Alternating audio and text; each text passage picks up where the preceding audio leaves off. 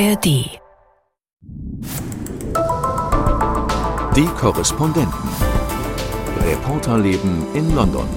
Ein Politiker muss natürlich im Blick haben, welche Lockdown-Maßnahmen haben welche Auswirkungen aufs Land und dann muss man abwägen.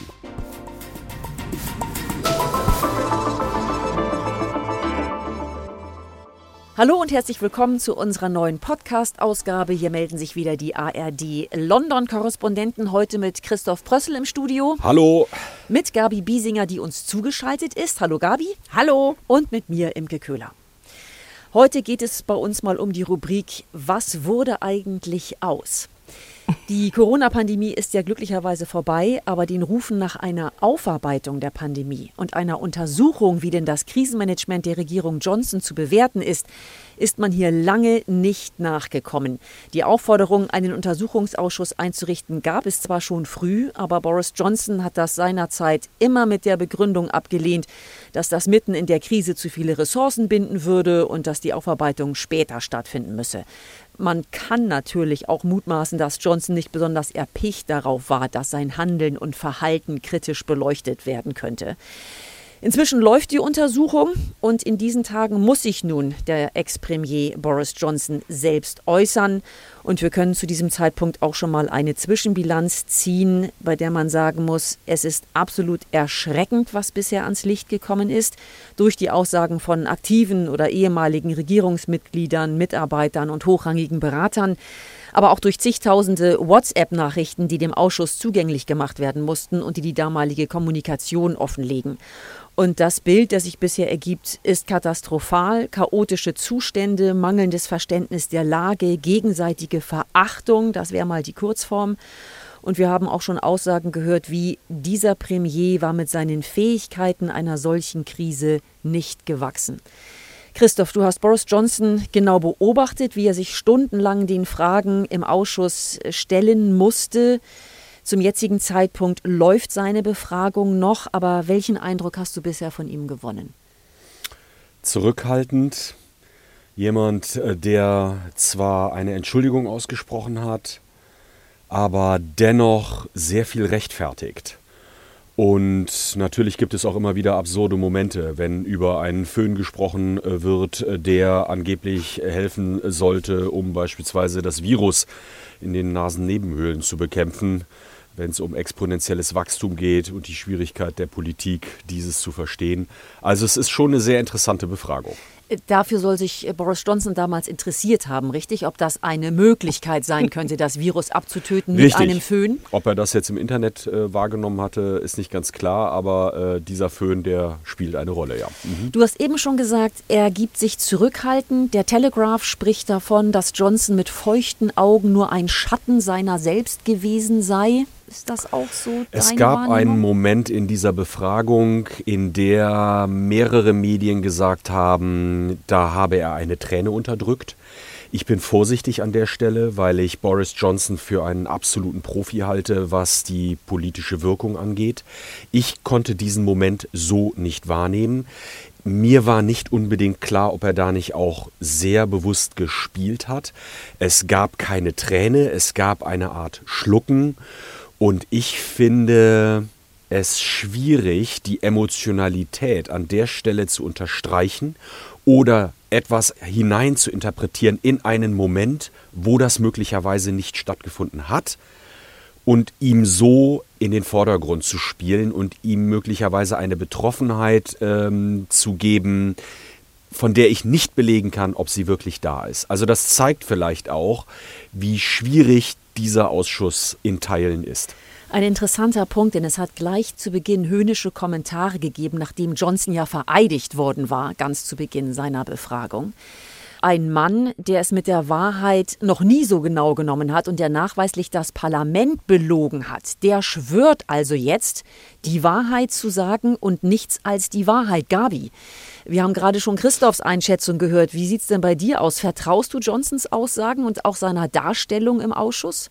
Ja, ich fand das ganz interessant. Uns hat es ja wirklich die Schuhe ausgezogen, was wir in den vergangenen Wochen gehört haben, was da hinter den Kulissen los war, wie Leute sich beschimpft haben in 10 Downing Street, missachtet, respektlos, äh, was für Schimpfwörter da benutzt wurden. Und Boris Johnson setzt sich jetzt hin und stellt es so dar, als sei das quasi eine konstruktive Diskussionskultur gewesen und sagt, ähm, also es ist doch besser, wenn wir uns hinter den Türen von 10 Downing Street über die Dinge auseinandergesetzt haben, als dass da so ein Ja-Sager-Herdentrieb geherrscht hätte. Also er versucht das auch wieder abzubügeln und ins Positive zu wenden. Und auch die mediale Beurteilung, da wurde zum Beispiel in einem äh, Bericht gesagt, Johnson hat sich Witze verkniffen, wenn man das quasi schon dazu sagen muss, dass er nicht wieder seine übliche Tour gefahren hat, irgendwo hinabzugleiten, ähm, dass das überhaupt bemerkenswert ist. Und auf einem Zeitungstitel ist er mit einer Pinocchio-Nase zu sehen. Und ich glaube, das ist genau das. Er versucht, die Dinge glatt zu bügeln und ich bin überzeugt davon, dass es wirklich schlimme Zustände in 10 Downing Street gab und er natürlich versucht, das jetzt wegzuschieben. Da passen ja viele Dinge auch wirklich nicht zusammen. Wir haben immer wieder gehört, wie toxisch das ganze Umfeld gewesen sein soll in 10 Downing Street. Und jetzt kommt er daher und sagt, na ja, das war alles nur normale Kommunikation. So normal war sie offensichtlich eben nicht. Nein, das war keine normale Kommunikation, das muss man ganz klar sagen. Da gab es den wichtigsten Berater, den er ja auch geholt hatte, Dominic Cummings, der also in WhatsApp-Nachrichten ähm, Mitglieder des Kabinetts als nutzlose Schweine äh, bezeichnet hat. Und ähm, es gab auch die Aussage in den vergangenen Wochen von einer Top-Beamtin, ähm, Helen McNamara, die gesagt hat, das war toxisch, das war äh, ein unerträgliches, furchtbares Arbeitsklima dort, so dass auch Experten oder wichtige Personen, die man in dieses Kernteam holen wollte, ähm, gesagt haben, da möchte ich nicht arbeiten. Und er stellt sich dann hin, und da kommen wir, finde ich, an diesen schwierigen Punkt, ähm, wo es dann doch sehr viel Rechtfertigung gab, wo er sagt, naja, wenn es zur Zeit von Margaret Thatcher schon WhatsApp gegeben hätte, dann würden wir jetzt auch schlimme Nachrichten über die Kommunikation in der 10 Downing Street zu Zeiten von Margaret Thatcher sehen sehen. Und ähm, ich bin mir da nicht sicher, ob wir da nicht äh, vor allem auch erleben eine Führungslosigkeit. Denn das, was auch in diesen ganzen äh, Aussagen deutlich geworden ist, ist, dass Boris Johnson offenbar nie so recht sich festlegen konnte. Er war hin und her gerissen zwischen den Ereignissen auf der einen Seite und auf der anderen Seite nahm er aber sehr wohl wahr, dass er die Wirtschaft nicht kaputt machen will, dass er das Land nicht in einen Lockdown schicken will. Und äh, weil er so beeinflussbar war und schon der Witz rumging, der, der als letztes bei ihm war und sozusagen ihn beraten hat, dessen Meinung würde er dann auch vertreten, mhm. gab ja. es beispielsweise Dominic Cummings, der gesagt hat, der Mann, der wurde Einkaufswagen genannt, Trolley. Pretty much everyone called him the trolley, yeah. Also das war jetzt äh, Dominic Cummings, äh, der das hier nochmal betont hat. Jeder hat ihn Trolley genannt. Und diese Führungslosigkeit, dieses Chaos, das ist natürlich eine Sache, die in diesem Ausschuss jetzt unglaublich deutlich und plastisch geworden ist. Ja, Johnson war unschlüssig und hat seine Meinung eben immer wieder geändert. Ja, und es das heißt ja auch, er sei intellektuell gar nicht in der Lage gewesen zu kapieren, was da abgeht. Also er sei eben auch der gewesen, der dieses exponentielle Wachstum nicht verstanden hätte. Und wir haben ja auch schon Dinge gehört, wie dass die wissenschaftlichen Chefberater über dieses Eat Out to Help Out Programm, also was Rishi Sunak, der äh, Schatzkanzler, dann aufgesetzt hatte, dass man quasi vergünstigtes Essen bekommt, wenn man wieder rausgeht und die Gastronomie ankurbelt, dass der aus der Zeitung davon erfahren hat und aus allen Wolken fiel und sagte, ihr seid wohl irre, ihr könnt doch jetzt die Leute nicht wieder in die Corona-Kontakte schicken und äh, es gab dann ja eben auch den entsprechenden Infektionsbacklash. Und das nun als gelungene, konstruktive Kommunikation darzustellen, ist schon relativ absurd. Das ist in zweifacher Hinsicht interessant, weil ja die Regierung sich eigentlich hinter der Wissenschaft versteckt hat. Sie hat ja immer wieder gesagt, wir folgen den Erkenntnissen und den Ratschlägen der Wissenschaft und hat dadurch eigentlich Verantwortung abgewälzt und an einem solchen Punkt wie diesem großen Programm Eat Out to Help Out, was sich ja auch als verheerend erwiesen hat im Nachhinein, sagt Patrick Valens, der wissenschaftliche, damalige wissenschaftliche Berater der Regierung, er hat vorab gar nichts davon gewusst und ist nicht befragt worden. Ich glaube, ein äh, Punkt, der mir ganz wichtig war bei der Befragung, wo ich gedacht habe, ja, das ist eigentlich so der Kernpunkt, ist auch die Tatsache, er entschuldigt sich. Das ist der eine Punkt. Und dann direkt nach der Entschuldigung ging es relativ schnell los, dass äh, Hugo Keith, das ist der Top-Anwalt, der also Teil dieses Untersuchungsausschusses ist, der diese Befragungen durchführt. Der Mann ist äh, einer der besten Anwälte äh, Großbritanniens. Der hat auch schon die Königsfamilie vertreten, beispielsweise in der Zeit äh, nach dem Tod von Lady Diana.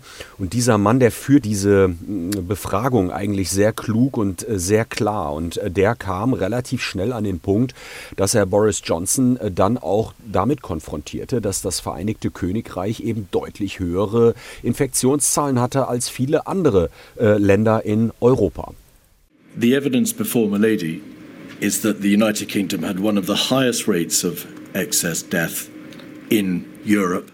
Und ich versuche das jetzt äh, nochmal einzuordnen. Im Vereinigten Königreich, da sind äh, laut Behördenangaben 227.000 Menschen an Covid gestorben. In Deutschland waren es 178.000. Diese Zahlen klingen jetzt nicht so weit auseinander, aber wenn wir das ins Verhältnis setzen zur Bevölkerung, Vereinigtes Königreich 67 Millionen, Deutschland 83 Millionen, dann wird schon deutlich, wie viel stärker das Vereinigte Königreich betroffen war.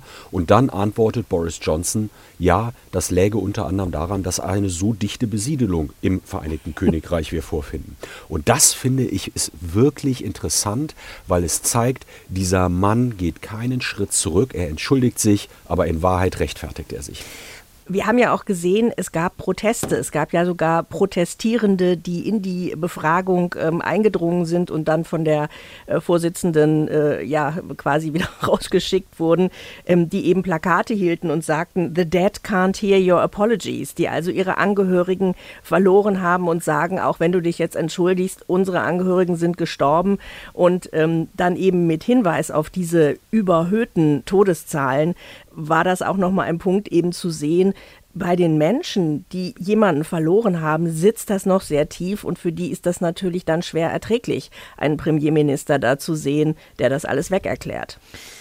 Ein Premier, der das alles wegerklärt und gleichzeitig tue ich mich so schwer mit diesem Punkt, den eben die Chefberater angesprochen haben, dass Boris Johnson offenbar gar nicht verstanden hat, was passiert und die wissenschaftlichen Berechnungen, die Statistiken nicht wirklich äh, durchblickt hat. Und das finde ich insofern verwunderlich, weil Boris Johnson ja nun zweifellos ein intelligenter Mann ist. Man kann über ihn vieles sagen, aber er ist ein intelligenter Mann. Wie kann das angehen, dass er das nicht verstanden hat, wenn er Profis hat und Experten an seiner Seite, die ja. ihm das erklären? Also er ist natürlich jemand mit einer humanistischen Ausbildung. Das ist sicherlich äh, ein wichtiger Punkt an der Stelle. Und ich finde auch, dass man ihm zugutehalten muss, dass natürlich Politik immer nicht handeln kann wie Wissenschaft, sondern Politik ist genau die Schnittstelle zwischen Advice, also Beratung, und Realität. Also ein Politiker muss natürlich im Blick haben, welche Lockdown-Maßnahmen haben welche Auswirkungen aufs Land und dann muss man abwägen. Das ist Politik. Politik ist keine Wissenschaft. Aber was wir hier erlebt haben, ist offenbar schon, dass eben viele Dinge einfach nicht verstanden worden sind. Aber da muss man auch entschuldigend sagen, Chris Whitty beispielsweise berichtete, das war einer der wichtigsten äh, medizinischen Berater, Epidemiologe, der berichtete eben auch von Schalten mit anderen Beratern in anderen Regierungen. Und als einer in diesem Kreise sagte, exponentielles Wachstum, Entschuldigung, das kann ich hier in meiner Regierung nicht vermitteln, da brach die ganze Runde in Lachen aus. Weil das offenbar nicht nur ein Problem in einem Land war, nicht nur in Großbritannien war, vielleicht nicht nur für Boris Johnson war, sondern eben auch in anderen äh, Staaten. Vielleicht war es in Großbritannien etwas ausgeprägter als in anderen Ländern. Das legt dieser Untersuchungsausschuss zumindest nahe. Okay, vielleicht müssen wir anerkennen, dass es Verständnisprobleme gab. Aber bei Boris Johnson muss man leider auch konstatieren, dass er sich für sehr viele Details nicht interessiert hat. Und was ich wirklich verheerend finde, ist die Tatsache, dass er gleich zu Beginn der Pandemie an fünf Cobra-Meetings ja. nicht teilgenommen hat. Genau. Das sind Sitzungen des Krisenkabinetts, die in Notsituationen angesetzt werden. Was könnte dann ein Premier Besseres ja. zu tun haben, als an diesen diesen Sitzungen teilzunehmen, die aufgrund einer doch. Notlage An der ja, Shakespeare-Biografie genau, arbeiten. die, aufgrund einer Notlage einberufen werden. Und es wird gemutmaßt, dass er diese Zeit genutzt hat, um an einem Shakespeare-Buch zu schreiben, Ja. das er schon 2016 hätte äh, fertigstellen und einreichen sollen. Ja. Und Da wurd's das, aber auch äh, Zeit. Da wurde es aber auch Zeit. Wir wissen es nicht sicher, aber das wird gemutmaßt. Und das würde wiederum ein Bild auf diesen Premier werfen. Also schlimmer könnte es ja nicht werden. Ja, das ist richtig. Also ich will nur, dass äh, das Bild möglichst facettenreich ist und, und, und sagen, dass wir nicht nur auf ihn eindreschen, sondern dass wir auch deutlich machen, es war eine besondere Situation. Es war die besondere Aufgabe der äh, Politik, politische Entscheidungen zu gestalten und eben ja, man kann nicht immer nur dem medizinischen Advice folgen.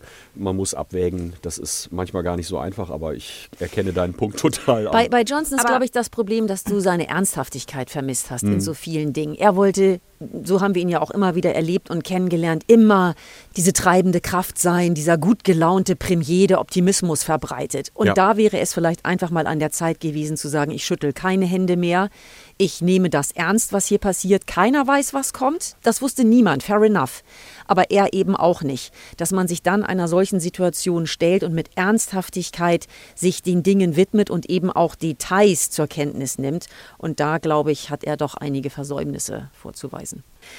Der U-Ausschuss soll ja eigentlich drei Fragen klären. Nämlich zum einen war das Vereinigte Königreich auf die Pandemie vorbereitet. Nein, Dann hat die Politik richtig reagiert. nein. Und was können wir für die Zukunft lernen? An dem Viel. Punkt sind wir, glaube ich, noch nicht. Könnten. Aber im Augenblick geht es auch noch sehr stark um Persönliches, habe ich das Gefühl. Wie haben einzelne Personen auf die Krise reagiert? Welche Fehler wurden gemacht? Das muss ich vielleicht erst zusammenfügen, damit man so dieses Gesamtbild irgendwann hat. Was kann man lernen für die Zukunft? Aber Tatsache ist ja, dass es Krisensimulationen im Vorfeld gab, 2016 auch. Ja. Da sind Defizite erkannt worden, benannt worden und es war auch klar, was politisch umgesetzt werden müsste und passieren müsste, um für den Fall X vorbereitet zu sein. Und da kann man jetzt schon erkennen, das ist nicht passiert. Das ist richtig. Diese Untersuchung gab es im Jahr 2016. Da sind dann einzelne Maßnahmen ergriffen worden, aber längst nicht alle. Wäre natürlich interessant, das auch in den Vergleich wiederzustellen. Ich bin mir nicht sicher, ob da andere Regierungen in Europa deutlich besser abgeschnitten hätten. Wir kennen das. In dem Moment, wo eine Gefahr vor der Tür steht, äh, fragen sich alle, wieso haben wir uns darauf nicht vorbereitet, wenn äh, diese Gefahr nicht da ist, sondern nur als Projektion, als Planspiel da ist, dann äh, fehlt es manchmal an politischem Willen, an Geld, an was auch immer, äh, die Vorbereitungen zu treffen. Das ist wahrscheinlich auch ein Teil der politischen Realität.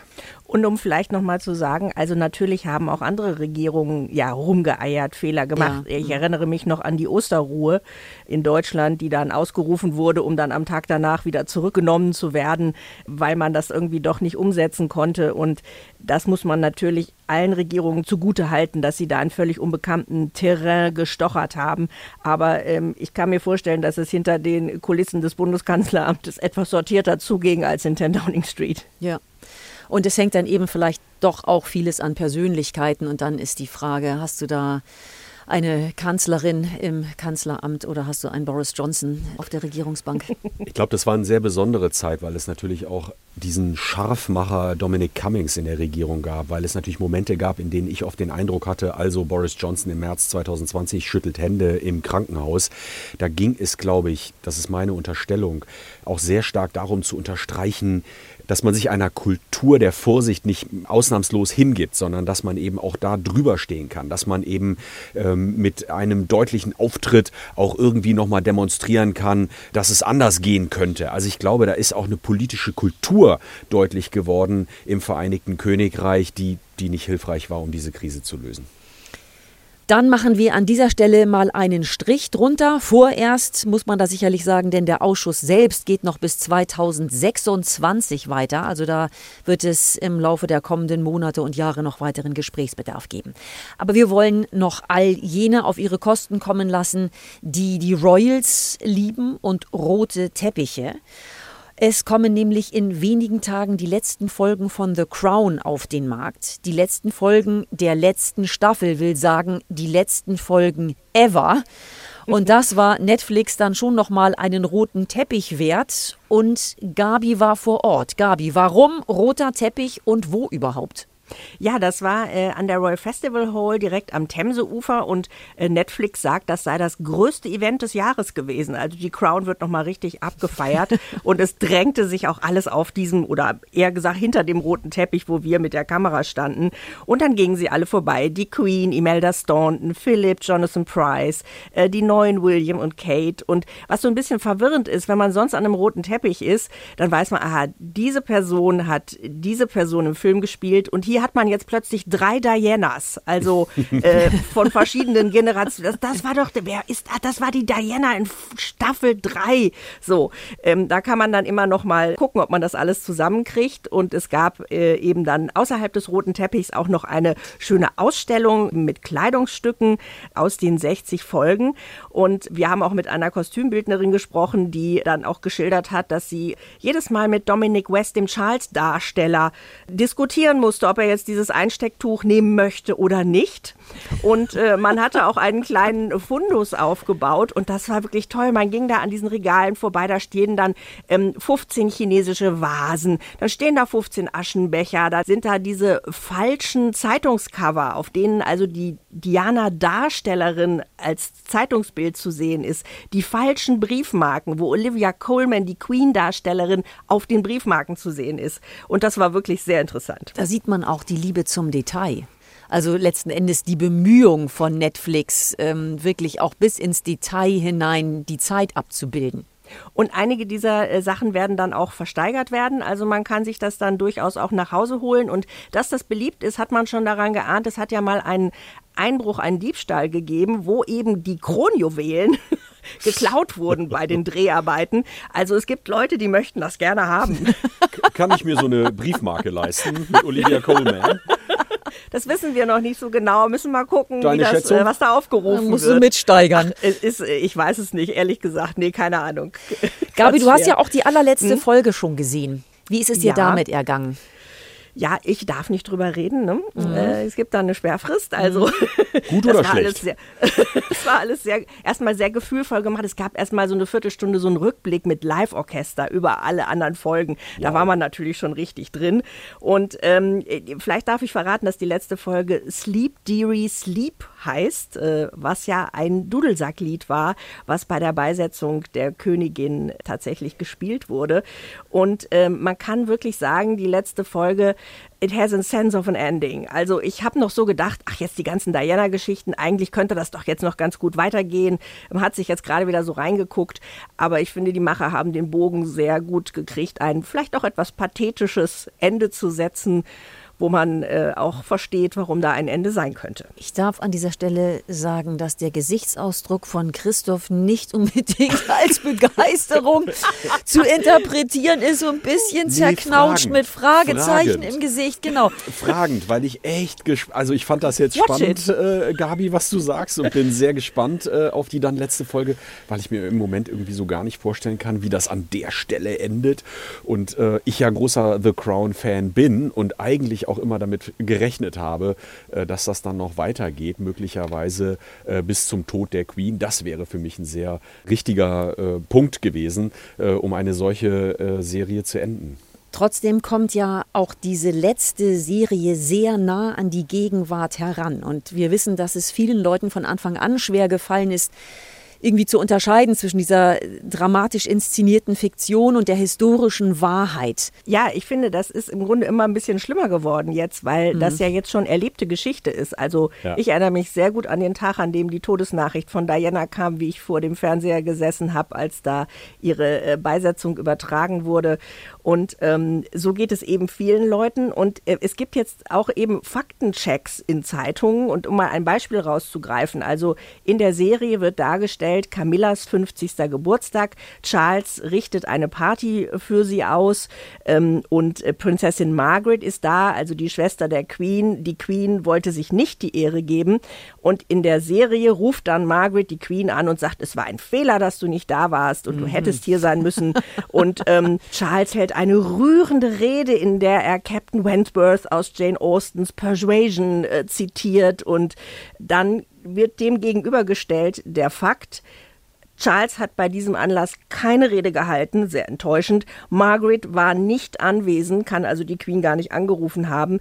Und das füllt eben diese Lücken in der Fantasie, wo man sich vorstellt, ja, das wäre doch schön, wenn es so gewesen wäre ähm, und es ist schön erzählt, aber es stimmt einfach nicht. Und darum wissen wir natürlich von ganz vielem, wo wir keine Zeugen dabei haben, die sagen können, so lief die Geburtstagsfeier ab, was hinter den Türen stattfand, dass das reine Spekulation ist. Das ist natürlich ganz gefährlich für uns Journalisten, äh, wenn wir auch ja. über royale Ereignisse, über Geschichte, über Einordnung ähm, berichten, dass man da und man hat Bilder muss. im Kopf. Aber hallo, und dass wir wirklich uns an dem Riemen reißen müssen und sagen müssen, nein, The Crown ist keine Dokumentation gewesen, sondern es ist eine nett gemachte Serie, beste Unterhaltung aber die Quellen müssen andere sein. Also wir posaunen es nochmal hinaus in alle Welt. The Crown ist Fiktion, aber gute Unterhaltung und macht sehr vielen Leuten sehr viel Spaß.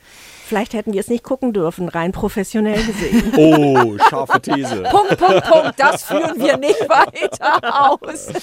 Wir sagen stattdessen Tschüss an dieser Stelle. Bis nächste Woche. Tschüss. Tschüss. Tschüss. Die Korrespondenten. Reporterleben in London. Der Großbritannien-Podcast von NDR Info.